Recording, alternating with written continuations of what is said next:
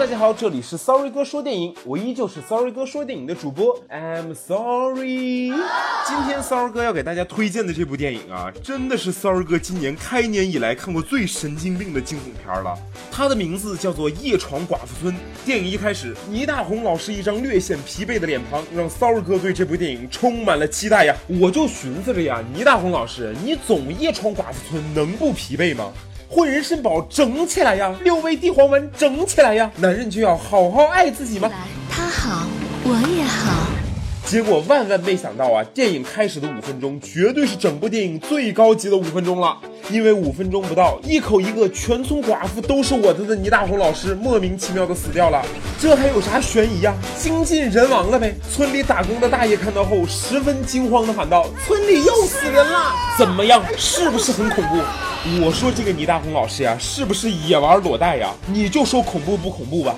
这要没有裸贷视频、情色视频啥的，谁会跑来演这么个角色呀？还全村寡妇都是你的，你看你忙的还日理万机呢。还有这位努力制造恐怖气氛的大更大爷呀，编剧大人。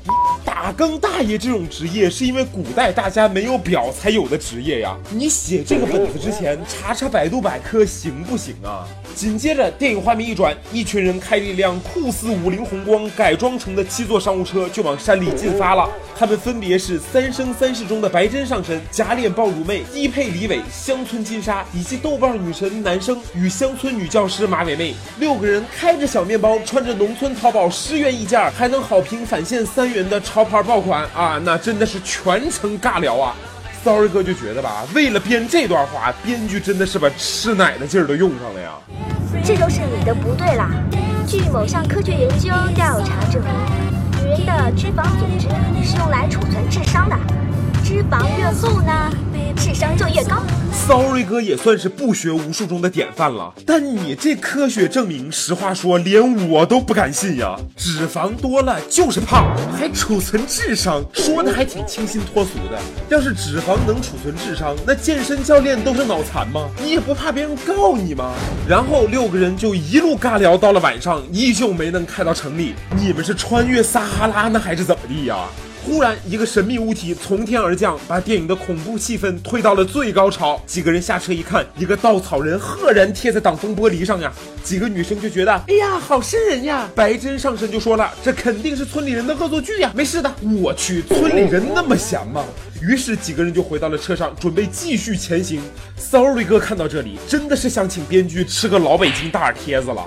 你倒是把稻草人从挡风玻璃上揭下来呀，留着过年是怎么的呢？是觉得三更半夜开车路况太好了，灯光太好了，给自己增加点难度是吗？还是想把村里人送给你的吉祥物挂在挡风玻璃上带走求平安呢？六个人上了车，一打火，车坏了。没错，这个面包车改装成的七座商务质量是不行啊！一个稻草人就把车给撞坏了。白真大人掐指一算，前面有个村子，我们可以借宿呀。我就不想问你黑灯瞎火的，你是怎么就看到前面有个村子的？毕竟上神嘛，对不对？百度地图什么的都不拿出来看看。但是借宿这个事儿，你是咋想的呢？是《西游记》看多了吗？随便荒郊野岭的你都借宿啊？现在都啥年代了？谁家里随便就让陌生人睡觉啊？肚子睡大了算谁的呀？你咋不直接拿个碗去化缘去呢？Sorry 哥看到这里就想告诉大家一句话：车子抛锚要报警，智商不要掉线呀！几个人一边走一边说：“哎呀，这个村子好可怕，好恐怖，好奇怪呀！”于是决定大步前行啊。三儿哥就是想不通，你们六个在车上睡一觉是会死吗？你都吓得浑身直嘚瑟了，还要往村里走，这是什么心态呀？让苍天知道你不认输吗？几个人走到村口，村口的墙上赫然出现了一个大红色的奶罩，是大红的呀！赶上村里谁本命年了吧？这是。然后编剧就又开始吃奶了，应该是村里哪个女人的吧？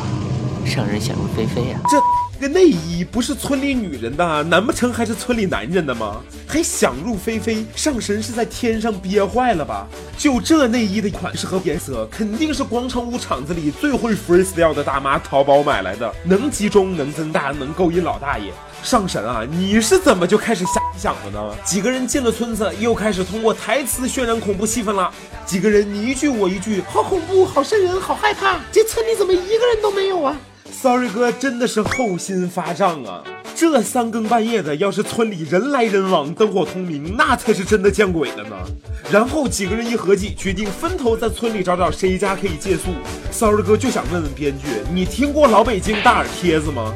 都这个时候了，还不抱团取暖？你们是等着被分头歼灭呢吗？几个人一合计，两两一组进入了村子。期间，编剧为了让上神与暴乳女的感情得到升华啊，还特意安排了一场两人调情的戏码，越看越有违和感呀。喜欢这样？你咋不领他去八宝山公墓问问他喜不喜欢呢？这个编剧真的是努力的在找话题吗？其他两人一组呢，也是分别遇到了一些很恐怖的事情，无外乎是一进门屋子里没人，只有灵堂。走着走着，忽然看到了一个白衣女人，还有一个老头和一个小朋友，等等等等。但是这一切都不如低配版李伟的遭遇，让 Sorry 哥毛骨悚然啊！亲热亲热，嗯，你看你。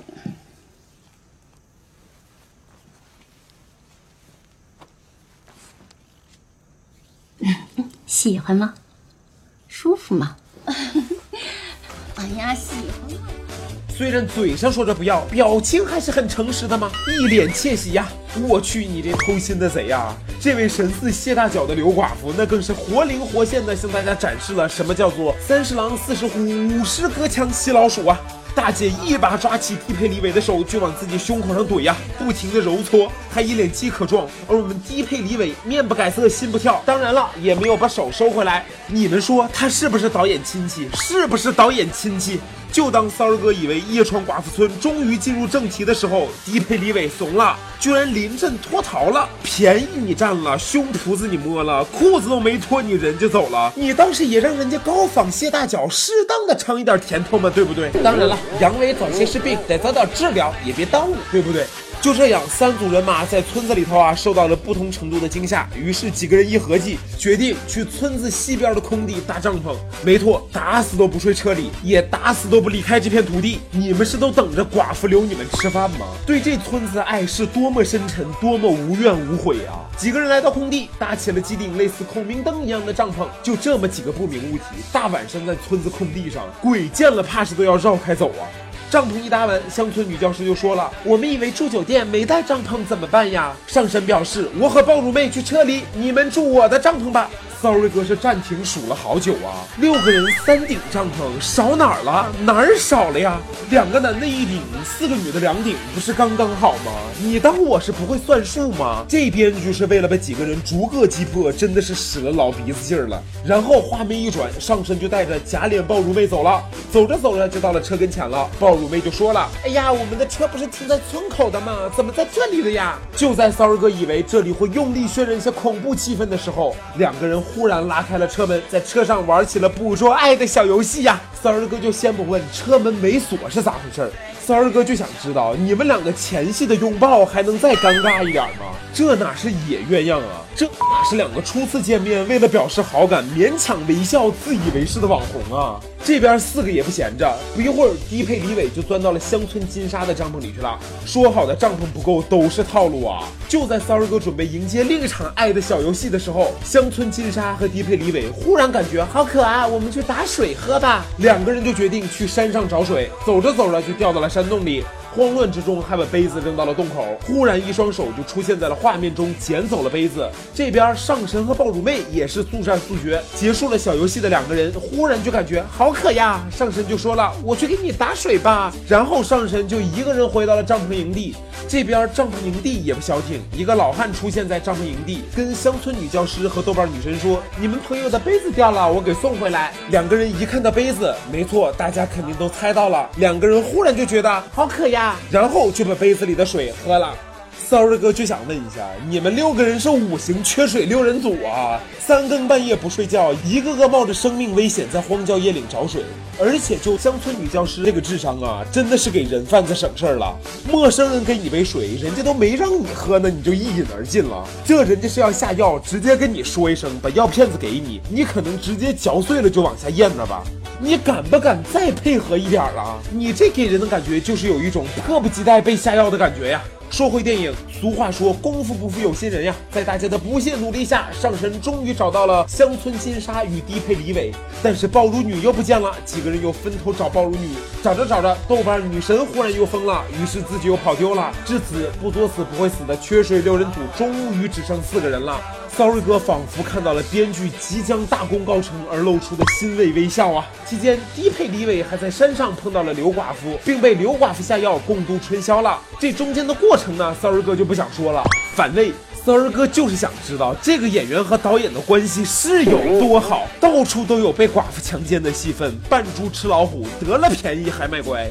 一炮过后，刘寡妇告诉低配李伟，这村子呀原来叫青山村，因为村长老婆和小白脸在一起了，村长就在后山把小白脸和老婆乱棍打死。后来村里就闹鬼，去了后山的男人都死了。Sorry 哥真的是长见识了呀！二十一世纪的故事里还有乱棍打死一说呢，你咋不直接进猪笼呢？法治社会呀，村长说打死谁就打死谁吗？编剧真的是法律意识淡薄呀！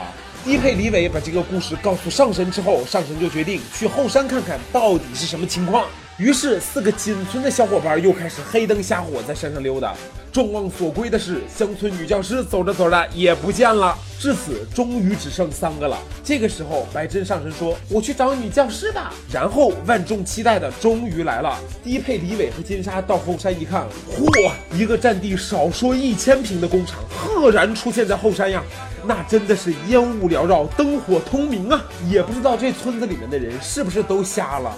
两个人潜入工厂一看，众望所归的事情又来了。没错，都被抓走了。至此，缺水六人组离被团灭，只剩上神一人了。真的是主角光环护体呀！就在骚儿哥期待着上神开挂的时候，编剧清奇的脑洞再一次震惊了骚儿哥呀！上神寻找乡村女教师的路上碰到了一个小朋友，小朋友就满山跑啊，上神就追呀，终于追到了反派的老巢。上神从后面一棒子，反派足。小朋友就忽然说了：“我认识一条路可以出去。”于是五个人往外走，走着走着又碰到了走丢了的豆瓣女神。于是六个人终于长途跋涉的出了村子。这个时候天都亮了，三儿哥真的是想为缺水六人组集体鼓掌啊！这渴成这样，能生生漫山遍野跑了一晚上，你敢信？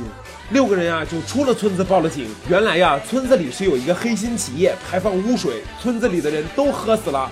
黑心企业为了不暴露，于是散播谣言，让大家以为闹鬼。至此真相大白，三儿哥就想问编剧一嘴：你真的，你把平时喝的水也送出去检查一下吧。三儿哥看了你这个电影，十分怀疑你这是艺术源于生活，你这脑子是不是也中毒毒坏了？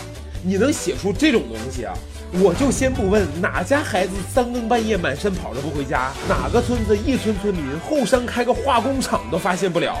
这些三儿哥都先不追究了，三儿哥就先问一点啊，你这村子里就一个寡妇，你就敢叫寡妇村呀？这寡妇势力会不会过分庞大了一点啊？你这电影要是有两个寡妇，怕是你这电影都敢叫做寡妇营了吧？什么？他怎么这么说话呀？他说他。